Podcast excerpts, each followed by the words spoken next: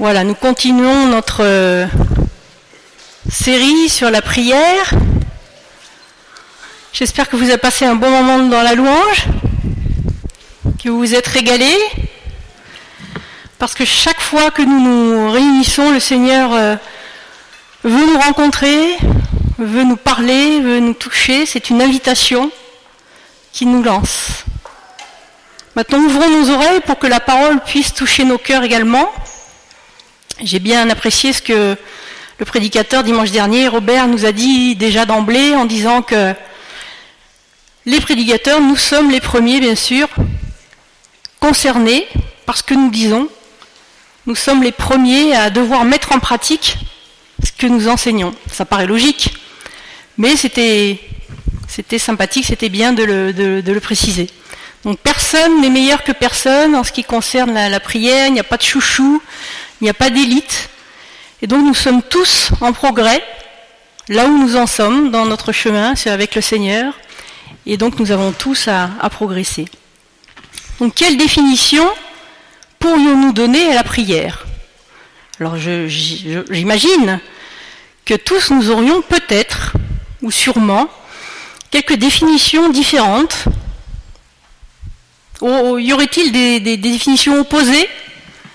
Qui serait euh, euh, donné par euh, notre vécu, notre influencé par notre expérience, nos propres expériences, nos déceptions, nos joies, et surtout notre lecture de la parole. Avec quel filtre lisons-nous la parole? Personnellement, vous savez que je, sors de, chez les témoins de Jéhovah. Grâce à Dieu, j'en suis sorti. Le Seigneur a touché mon cœur. Je me souviens très bien au début, lorsque je suis arrivé à l'église, la première chose que j'ai faite, j'ai dévoré la parole, j'ai dévoré la Bible. Mais c'était, je me disais, j'avais l'impression de rattraper des années de gaspillage, des années perdues. Parce qu'en fait, on connaissait des versets, mais alors des tas de versets par cœur. On était fiers de connaître des versets par cœur de la parole. Et puis jamais je ne les avais lus dans leur contexte, ce qui est lamentable. Et j'ai rattrapé ça. J'étais contente de revoir les, textes que, j'avais appris par cœur et puis de, les relire dans leur contexte, dans leur histoire biblique. Et c'était tellement bon, tellement bon. C'est tellement bon de lire la parole et en, demandant cet esprit de nous enlever notre filtre, si nous en avons, notre filtre culturel. Le filtre qui a marqué nos vies et qui peut vraiment nous, faire interpréter la parole de travers ou en deçà de ce qu'elle veut nous dire et pas nous dire exactement ce qu'elle a envie de nous dire, nous enseigner.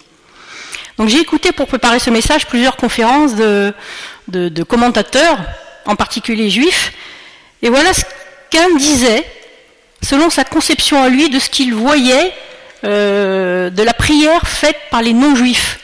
Et voilà comment ils voient, eux, euh, ces juifs, la prière faite notamment par les catholiques. Donc pour eux, c'était une, ils voyaient une extase mystique transporterait le priant dans un état second, qui n'a plus conscience de ce qui arrive, de ce qu'il fait. Pour eux, ils voyaient dans cette prière catholique uniquement une requête, une demande. J'ai besoin de quelque chose, je viens me servir, je viens au distributeur. Une supplication, un appel au secours. Ce qui peut être ça, bien sûr, nous y reviendrons. Une expérience émotionnelle. Hein, on a parlé d'extase, l'extase et l'émotion en priorité. Une démarche uniquement individuelle, qui n'a pas sa place dans la communauté un exercice de pénitence, d'auto-flagellation. Voilà, la prière pour obtenir quelque chose, on en arrive à des extrêmes de flagellation, d'autopunition, de pénitence. A contrario, par rapport à cette vision, voyons quelques éléments bibliques, euh, hébraïques, essentiels, qui désignent, qui définissent la prière. La prière est une relation, hein, si je veux donner euh, quelques mots essentiels là d'emblée, la prière est une relation privilégiée avec Dieu le Créateur. Le priant est bien conscient de ce qui se passe, de ce qu'il dit, même si ça lui est inspiré par le Seigneur, par l'Esprit. La prière n'est pas seulement une demande, et elle n'est pas basée sur de l'émotionnel. Elle est individuelle et collective. Elle a un but, hein, bibliquement parlant, surtout dans la dans la première alliance avec euh, les patriarches, nous allons un peu le voir, elle est tournée vers le collectif. Elle n'est pas seulement égoïste, mais elle est à un but collectif, un but communautaire. L'exaucement d'une prière ne s'obtient pas par une pénitence ni une auto-flagellation. Nous ne sommes pas dans la théologie euh, de la pénitence, hein, de la peur et de la punition. La prière ne s'adresse qu'au Dieu créateur, le Dieu d'Abraham, d'Isaac, de Jacob, au Dieu d'Israël, l'unique. Elle ne s'adresse pas à des anges et encore moins à d'autres personnes, si saintes soient-elles, si précieuses, si euh, encourageantes soient-elles dans la parole. Euh, voilà. Donc voyons ces quelques termes bibliques que j'ai relevés pour vous ce matin.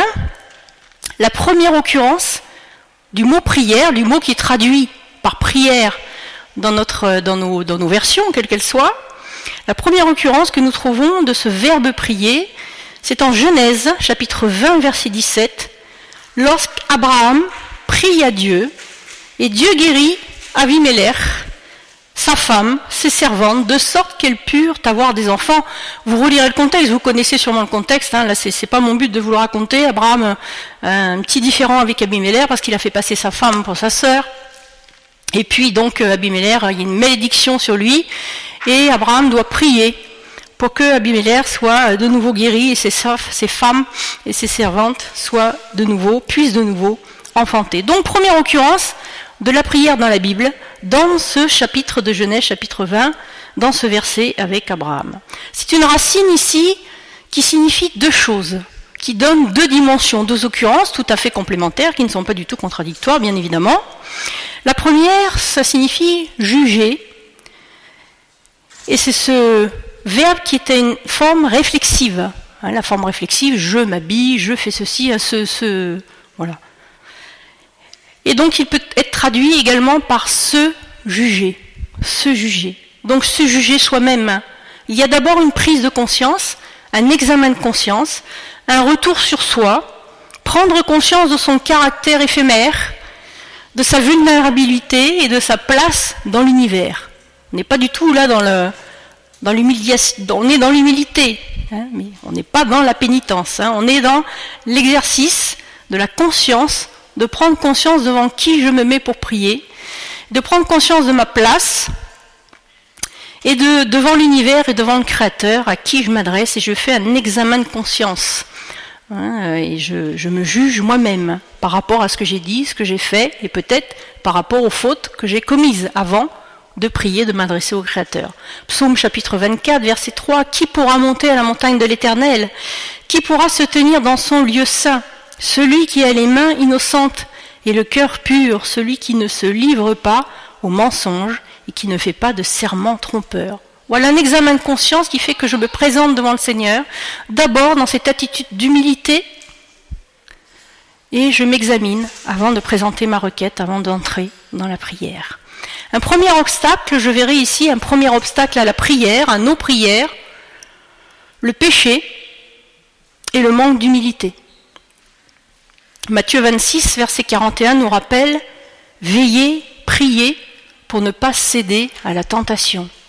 Est-ce que je pense à veiller, à me mettre en prière lorsque je suis tenté par quelque chose qui n'est pas bon, que, que je sais ne pas être bon, que je sais être euh, fatal pour ma vie spirituelle, qui va m'embarquer dans des choses qui ne sont pas la gloire de Dieu? Est-ce que j'ai ce réflexe automatique? Si je ne l'ai pas, il faut que je l'ai, il faut que je l'entretienne, il faut que je le cultive. Il faut que j'ai ce réflexe automatique lorsque je peux tomber, je ne sais pas, hein, dans des choses euh, dépravées, dans la pornographie, que je, vais regarder, je suis prête à regarder sur Internet des choses qui ne sont pas la gloire de Dieu. Il faut que j'ai ce réflexe de suite de prier pour ne pas céder à la tentation. La deuxième occurrence de cette première euh, version, de, ce premier terme de la prière dans Genèse 20, c'est s'interposer comme juge ou, si vous voulez, comme arbitre je m'interpose entre la situation pour laquelle je prie, je m'interpose entre cette situation et le Seigneur à qui je vais adresser ma prière. C'est la fonction de l'intercesseur. C'est ce qu'Abraham a fait en Genèse chapitre 18 lorsqu'il s'interpose entre Dieu et les villes de Sodome et Gomorre. Le Seigneur lui apprend, lui révèle qu'il va détruire ces villes parce qu'elles sont fourvoyées à un point tel qu'il ne peut plus les supporter et qu'il veut les, les supprimer. Et puis Abraham s'interpose, il plaide la cause. Donc l'intercesseur, celui qui s'interpose comme juge, comme arbitre. Il faut pour cela avoir conscience, comme l'avait Abraham, de qui est celui à qui nous nous adressons. Cela paraît un peu logique. Je connais celui à qui je m'adresse, je sais ce que je peux lui demander, je sais aussi quelle est ma place et la conscience de qui nous sommes. La conscience de qui nous sommes, ce n'est pas comme dans la pensée grecque quelque chose de pédant. Je sais qui je suis. Il n'y a pas du tout là une dimension d'orgueil comme dans la pensée grecque. Mais la pensée hébraïque, biblique, c'est une notion d'humilité. Au contraire, je sais qui je suis. Quelquefois dans le milieu, c'est, ça peut paraître un peu comme ça. Hein. J'ai des talents, Dieu m'a donné des dons. On pourrait un petit peu avoir cette tendance en France, hein, en Occident, de dire bon, c'est un petit peu prétentieux. Pas du tout. Pas du tout. Qu'as-tu que tu n'aies reçu? Si j'ai des talents, ça vient du Seigneur. Et si je sais qui je suis, ben c'est par la grâce de Dieu qui a touché mon cœur et par ses promesses dans la parole. Donc dans la pensée hébraïque, ce n'est pas du tout euh, pédant, ce n'est pas du tout de la prétention. Je sais où est ma place. Justement, je ne dépasse pas, je ne suis pas au-delà, je ne suis pas en deçà de cette place dans laquelle Dieu m'a mise. Donc cela facilite le dialogue, cela facilite la relation, puisque Dieu cherche avant toute chose une relation, la communion, une rencontre régulière avec sa servante ou son serviteur. D'ailleurs, Genèse, hein, ce que je, viens un petit peu de dire, Genèse 18, euh, l'Éternel dit Cacherai-je ce que je vais faire à Abraham Ou tairai-je, selon les versions, tairai-je ce que je vais faire à Abraham? Voilà, Le Seigneur parlait à Abraham et lui disait Voilà, moi je veux faire cela. Il y avait une relation telle qu'il y avait un dialogue et chacun était à sa place, mais cela n'empêchait pas le dialogue de s'établir et la prière d'être à la bonne place. Une deuxième euh, occurrence de la prière dans, la parole, dans cette pensée hébraïque, dans cette pensée biblique, c'est le verbe qui peut être traduit par implorer. Prier, prier, implorer, vous allez voir, tous ces synonymes vont ensemble. Et nous le trouvons dans, euh, dans Exode chapitre 32, verset 10. Alors là, nous sommes avec Moïse. Le peuple vient de commettre, euh, on pourrait dire l'irréparable, une horreur, avec le veau d'or de se prosterner devant lui. Et puis Dieu dit, cesse de me solliciter, laisse-moi, laisse-moi faire, hein, selon les versions c'est laisse-moi faire, laisse s'allumer contre eux ma colère, et que je les anéantisse, tandis que je ferai de toi un grand peuple. Mais Moïse implora l'Éternel, son Dieu, en disant Pourquoi, Seigneur, ton courroux menace-t-il ton peuple que tu as tiré du pays d'Égypte avec une si grande force et d'une main puissante? Et Moïse continue la plaidoirie, dit Mais enfin, que vont dire les autres nations? Tu les as tirés de l'Égypte, de 400 ans d'esclavage, tu t'es glorifié par des miracles, des prodiges, les plaies. Donc tu ne peux pas faire ça. Donc Moïse s'interpose entre les seigneurs et sa colère et le peuple, Seigneur, implore euh, Moïse implore l'Éternel. Il y a une notion ici d'attendrir. D'ailleurs, la version Tob, la traduction œcuménique de la Bible, traduit Moïse apaisa la face du Seigneur. Donc il y a une notion d'attendrissement, d'apaisement, d'apaiser la face du Seigneur.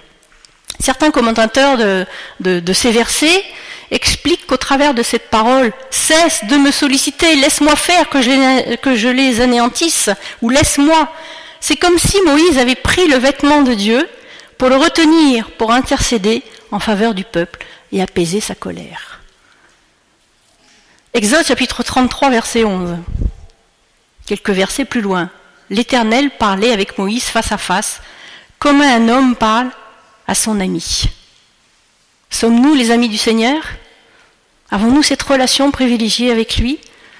Nous arrive-t-il de, tenir comme si nous tenions le pas de son, le pan de son manteau, comme la femme, hein, avec la perte de sang dans les évangiles, qui a touché le bord de son manteau et d'être vraiment accroché au Seigneur et de vouloir à tout prix apaiser la face du Seigneur si nous sommes face à une situation compliquée ou désespérée. Un autre commentaire explique que ce verbe implorer donne l'idée de se vider de soi.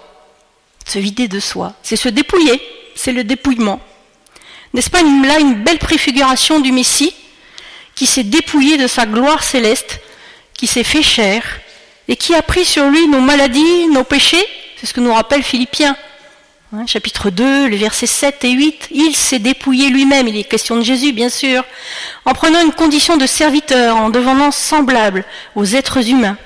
Reconnu comme un simple homme, il s'est humilié lui-même, lui qui était Dieu, il s'est humilié lui-même en faisant preuve d'obéissance jusqu'à la mort, même la mort sur la croix.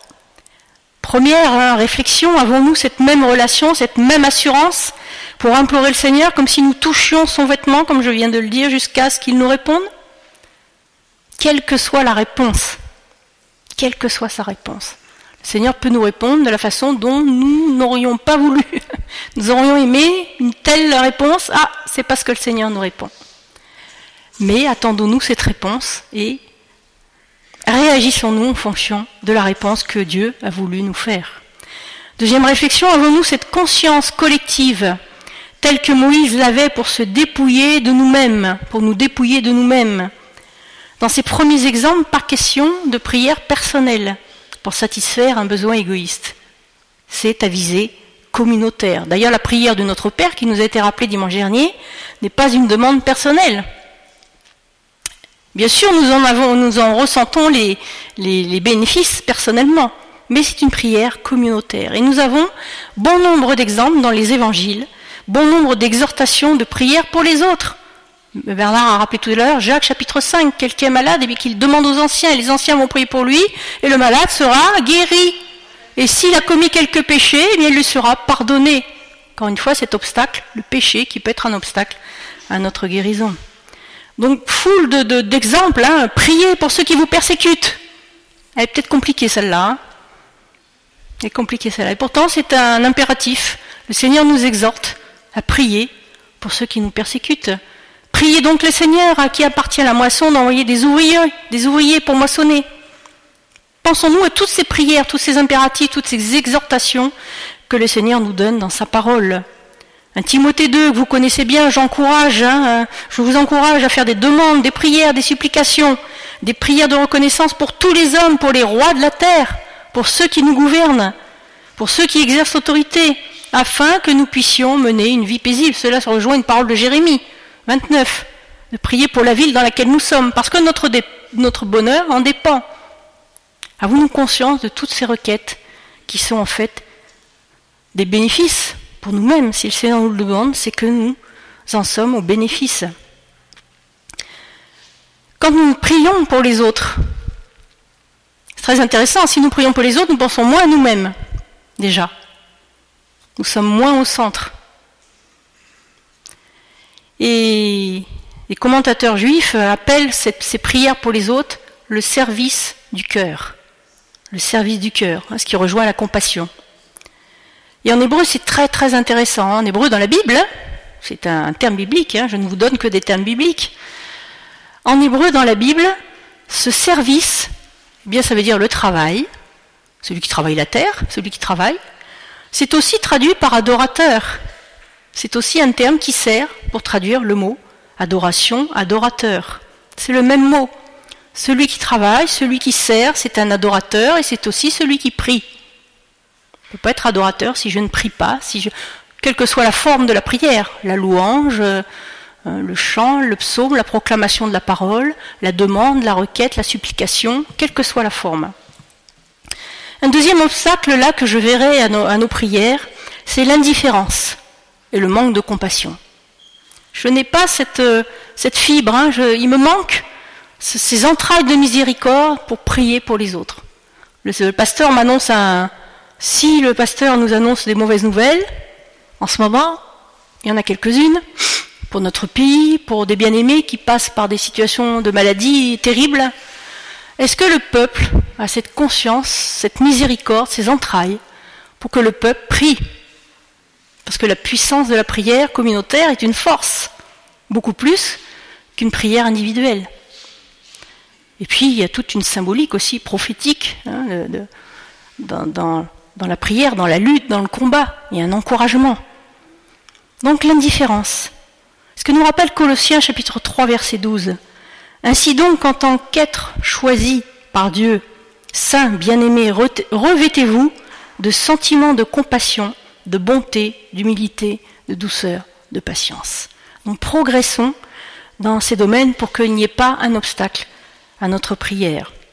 Cela ne veut pas dire qu'il ne faut pas exposer ses propres besoins au Seigneur. La Bible nous encourage, bien sûr, à faire des, demandes à Dieu. C'est ce que nous dit Philippiens chapitre 4 verset 6 qui a été cité tout à l'heure. Ne vous inquiétez de rien. Ça commence bien. Hein Mais en toute chose, faites connaître vos besoins à Dieu par des prières et des supplications dans une attitude de reconnaissance. Il y a beaucoup de choses intéressantes dans ce verset. Hein. Déjà le premier mot, ne vous inquiétez de rien. Alors évidemment, c'est peut-être plus facile à dire qu'à faire, mais je me rends compte que c'est un commandement de la parole. Donc si le Seigneur me le dit, c'est qu'il y a un bénéfice de ne m'inquiéter de rien, parce que le Seigneur veille sur toute chose et qu'il connaît mes besoins. Dans une attitude aussi de reconnaissance. La reconnaissance fait partie de la prière. Il y a Matthieu chapitre 6 aussi qui dit que votre Père sait de quoi vous avez besoin avant que vous le lui demandiez. Le Seigneur est tout-puissant et sait très bien que j'ai besoin d'une nouvelle maison, d'une voiture, de je ne sais pas, euh, d'un nouveau boulot, d'un travail, si je suis au chômage. Le Seigneur le sait. Donc je peux très bien exposer devant lui mes besoins. Peut-être que ce n'est pas utile de, comme nous dit Matthieu chapitre 6, de euh, redire des vaines paroles. Hein. Ne multipliez pas de vaines paroles. Le Seigneur le sait, je vais exposer mon besoin. Et je peux, une fois que je l'ai fait, me soucier de mes bien-aimés qui passent peut-être par des périodes difficiles. Et du coup, je vais me sentir moins blessé, moins dans mon problème, parce que je vais fixer les yeux sur quelqu'un d'autre que moi. Il y a une autre occurrence dans le terme prière, dans cette dans, ces occurrences du, mot prière, de la fonction de prier, nous trouvons cela en Genèse chapitre 25, et là nous sommes avec Isaac. Genèse chapitre 25, verset 21. Isaac implora ou supplia, selon les versions, l'Éternel pour sa femme car elle était stérile. Et l'Éternel l'exauça, sa femme Rebecca tomba enceinte. Alors il est intéressant de voir que le verbe implorer et le verbe exaucer, qui pour nous sont deux verbes différents, eh bien, en hébreu, c'est le même verbe. Il y a deux formes verbales différentes, mais c'est la même racine verbale. Nous retrouvons ce terme dans Sophonie aussi, qui est traduit par adorateur. Tiens, nous revoilà avec cette notion d'adoration. Ce terme qui est traduit dans ce verset, dans un verset de Sophonie, chapitre 3, par adorateur.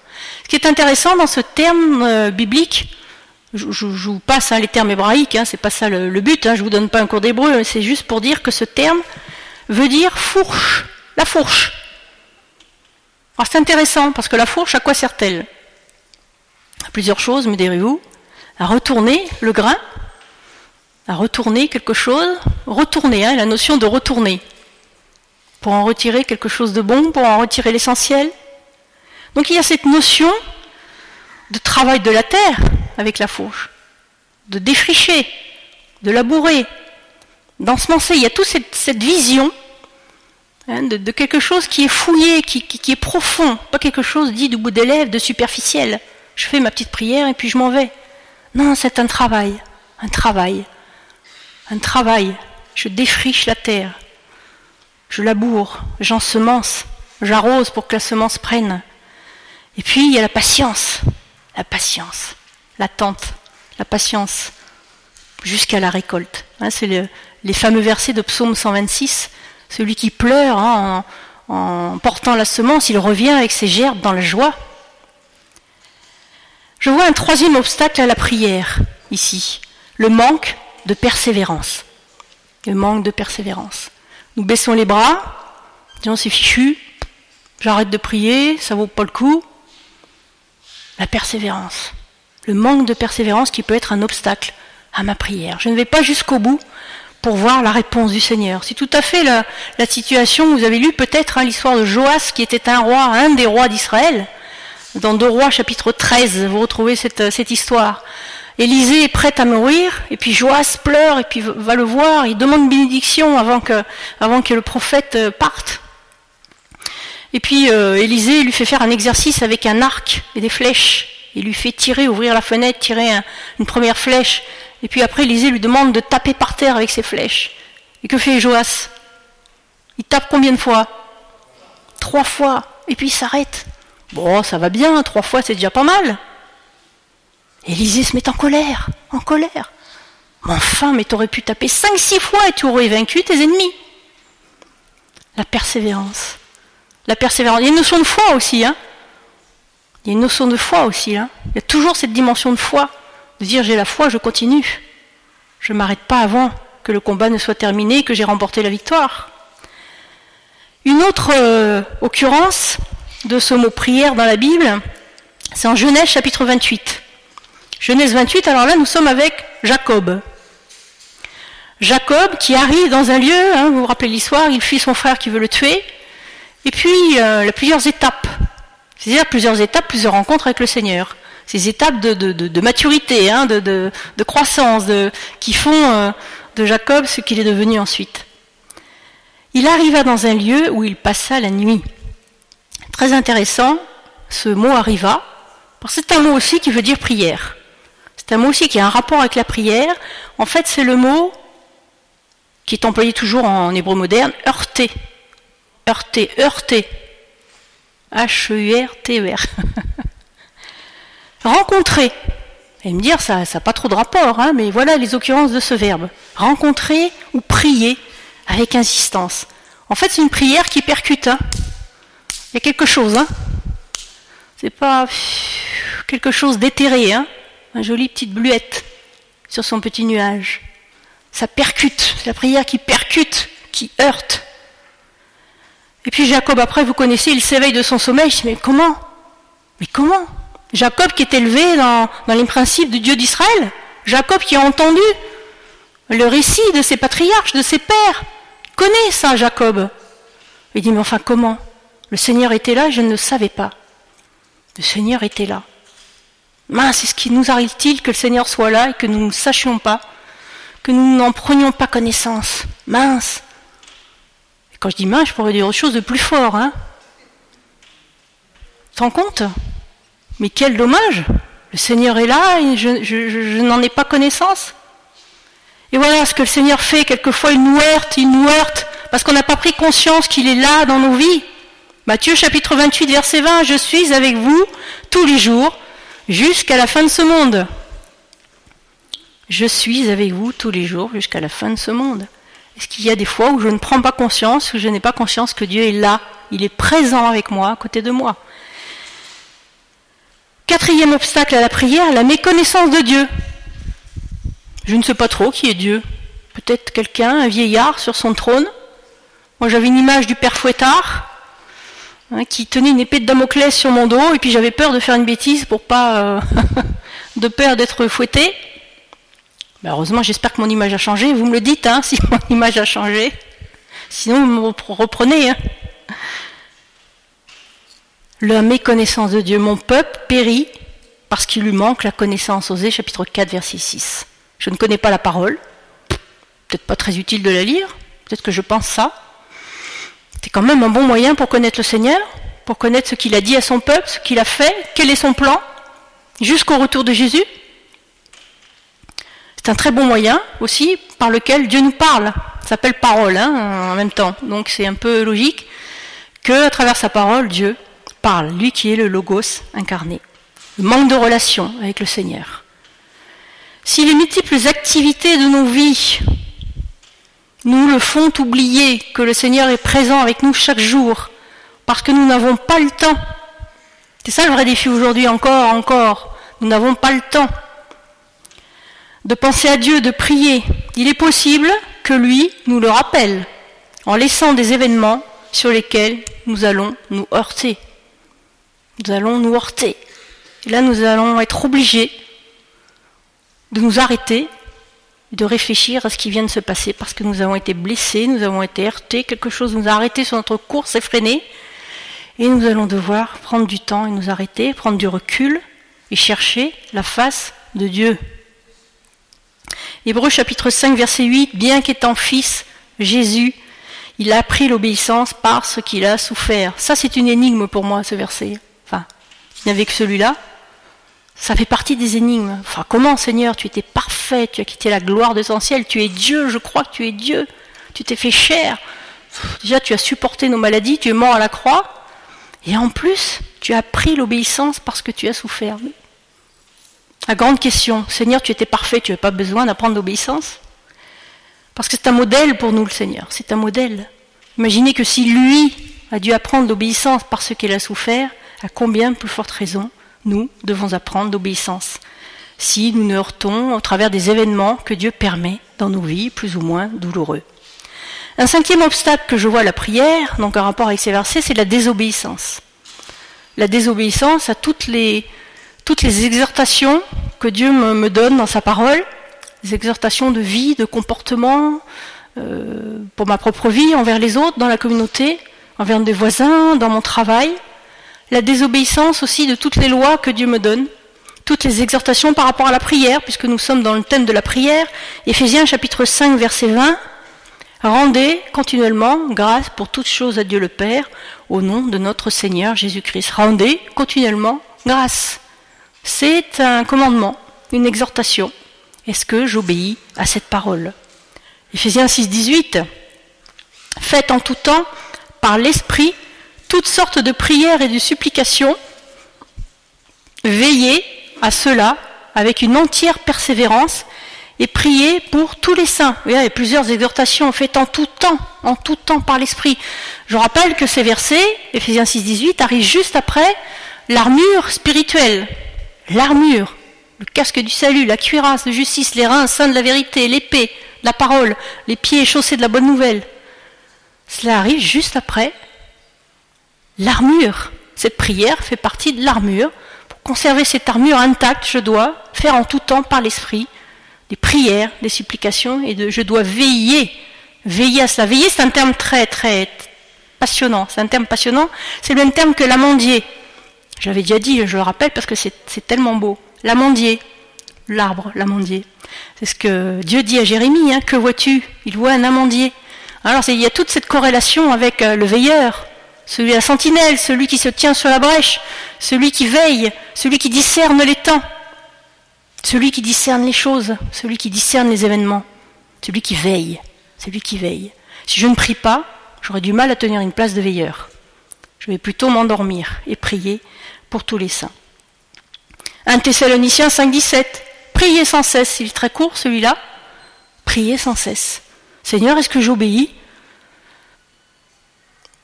à cette exhortation? Est-ce que je prie sans cesse? Nous allons devoir progresser dans l'apprentissage de l'obéissance, nous allons devoir ne pas baisser les bras, aller à la rencontre de Dieu dans l'intimité pour recevoir sa pensée. Hein, que Dieu nous instruise et nous montre ce qui nous peut bloquer dans nos prières. C'est une façon de dire lorsque quelque chose bloque, Seigneur, j'ai besoin de ta réponse, j'ai besoin de comprendre. Et même si la réponse que Dieu me donne n'est pas celle que j'attendais, je vais chercher la réponse de Dieu. Je vais chercher la réponse de mon Dieu. Le seul moyen qui nous a été rappelé dimanche dernier, d'entrer dans cette intimité, de, chercher cette réponse, c'est le désert et le silence. Cela nous a été dit euh, hier, dimanche dernier, hein, avec le passage de Osée, je vais l'attirer, je vais la séduire. Dieu parle de son peuple qui a péché. Je vais la séduire. Il y a une séduction parce que le Seigneur ne, se repent ni de ses dons ni de son appel. Il aime toujours son peuple. Il aime son peuple. C'est un Dieu amour au-dessus de tout. Lent à la colère, riche en bonté. Et il veut l'attirer au désert parce que c'est là, loin des occupations journalières, loin du brouhaha, loin du bruit de la télé, des, choses qui nous envahissent à longueur de journée. on va dans un magasin, on est envahi par la musique, par le bruit. Bon, c'est un peu logique, il y a du monde. Donc quel est le meilleur moyen de trouver le silence, la paix, la façon de, prendre du recul, de s'arrêter, et puis de chercher la face de Dieu, c'est le silence.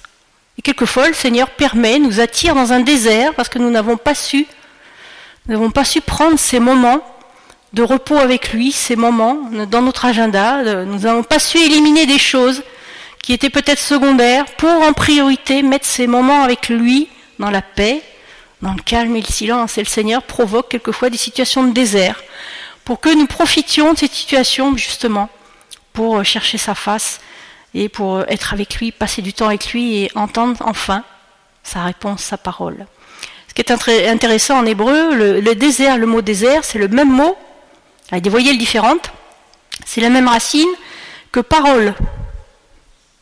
Intéressant, hein Désert n'est pas si désert que, l'on pourrait croire. Dans le désert, il y a la parole, la parole du Seigneur. Et on voit dans, dans beaucoup d'histoires de la Bible, souvent, les serviteurs sont passés par des moments difficiles de désert, et c'est dans ces moments-là que le Seigneur leur a parlé. La prière, c'est un sacrifice. C'est pas facile. Comme disait Robert dimanche dernier, c'est plus facile quelquefois d'être en groupe parce que nous sommes encouragés, il y a euh, un encouragement, une émulsion, et quand on, nous sommes tout seuls, c'est un petit peu plus compliqué. Il faut que la télé soit éteinte, il faut que le téléphone soit écarté, pas de téléphone, on le coupe. Il faut que ça soit de bonne heure ou tard le soir, que personne ne vienne sonner à la porte, que je sois tranquille, que je prenne un moment tranquille, pas de bruit dans la maison. S'il y a des enfants, eh il faut que j'ai une pièce pour m'éloigner. Si je n'y arrive pas, eh je sors. Je sors. Il y a sûrement un jardin pas loin, un parc. Je vais dans la montagne, je vais à la mer. Je vais dans un endroit propice à l'écoute du Seigneur. Et c'est un sacrifice. C'est un sacrifice. Il faut le faire. C'est un sacrifice. C'est quelque chose qui nous coûte. Nous allons devoir choisir nos priorités. Et je répète, je viens de le dire, sans doute éliminer des choses de notre agenda, barrer des choses qui ne sont pas prioritaires et laisser du temps pour le Seigneur. J'aime beaucoup ce verset dans le psaume 119. Je devancerai l'aurore.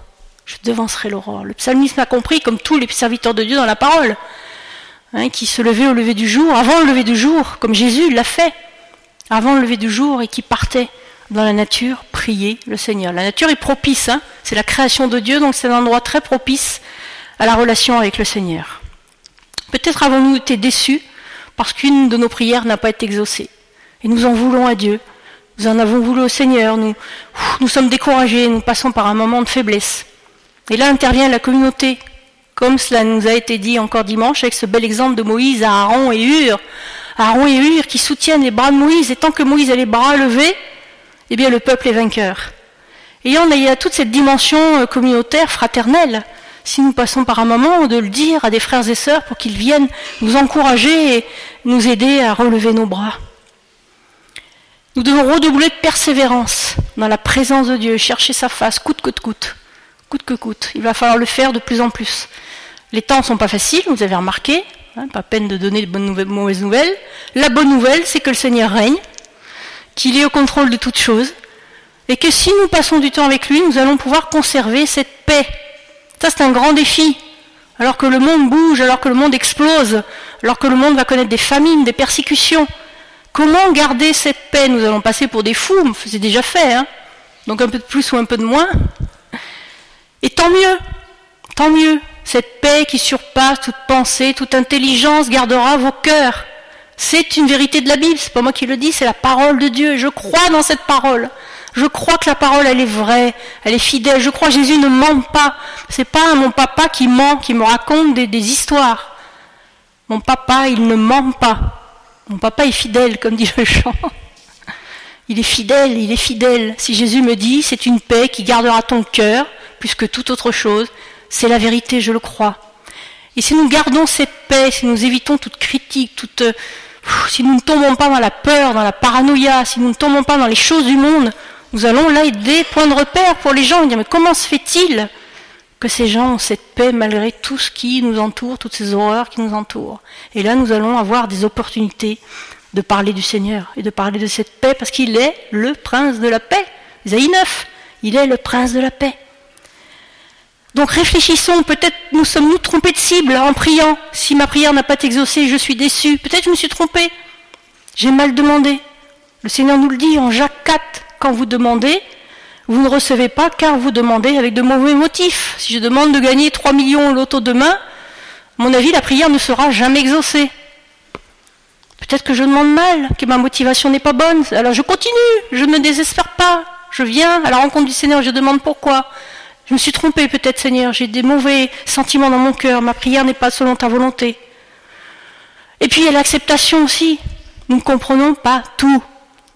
C'est d'ailleurs le modèle des serviteurs dans la parole. Malgré des révélations extraordinaires, comme Ézéchiel qui a vu des choses euh, colossales, Daniel, les prophètes qui ont vu des choses grandioses, il y a certainement des choses qu'ils ne comprenaient pas. Ils étaient des hommes comme euh, vous et moi, des hommes et des femmes comme vous et moi. il y a cette acceptation, Isaïe 55.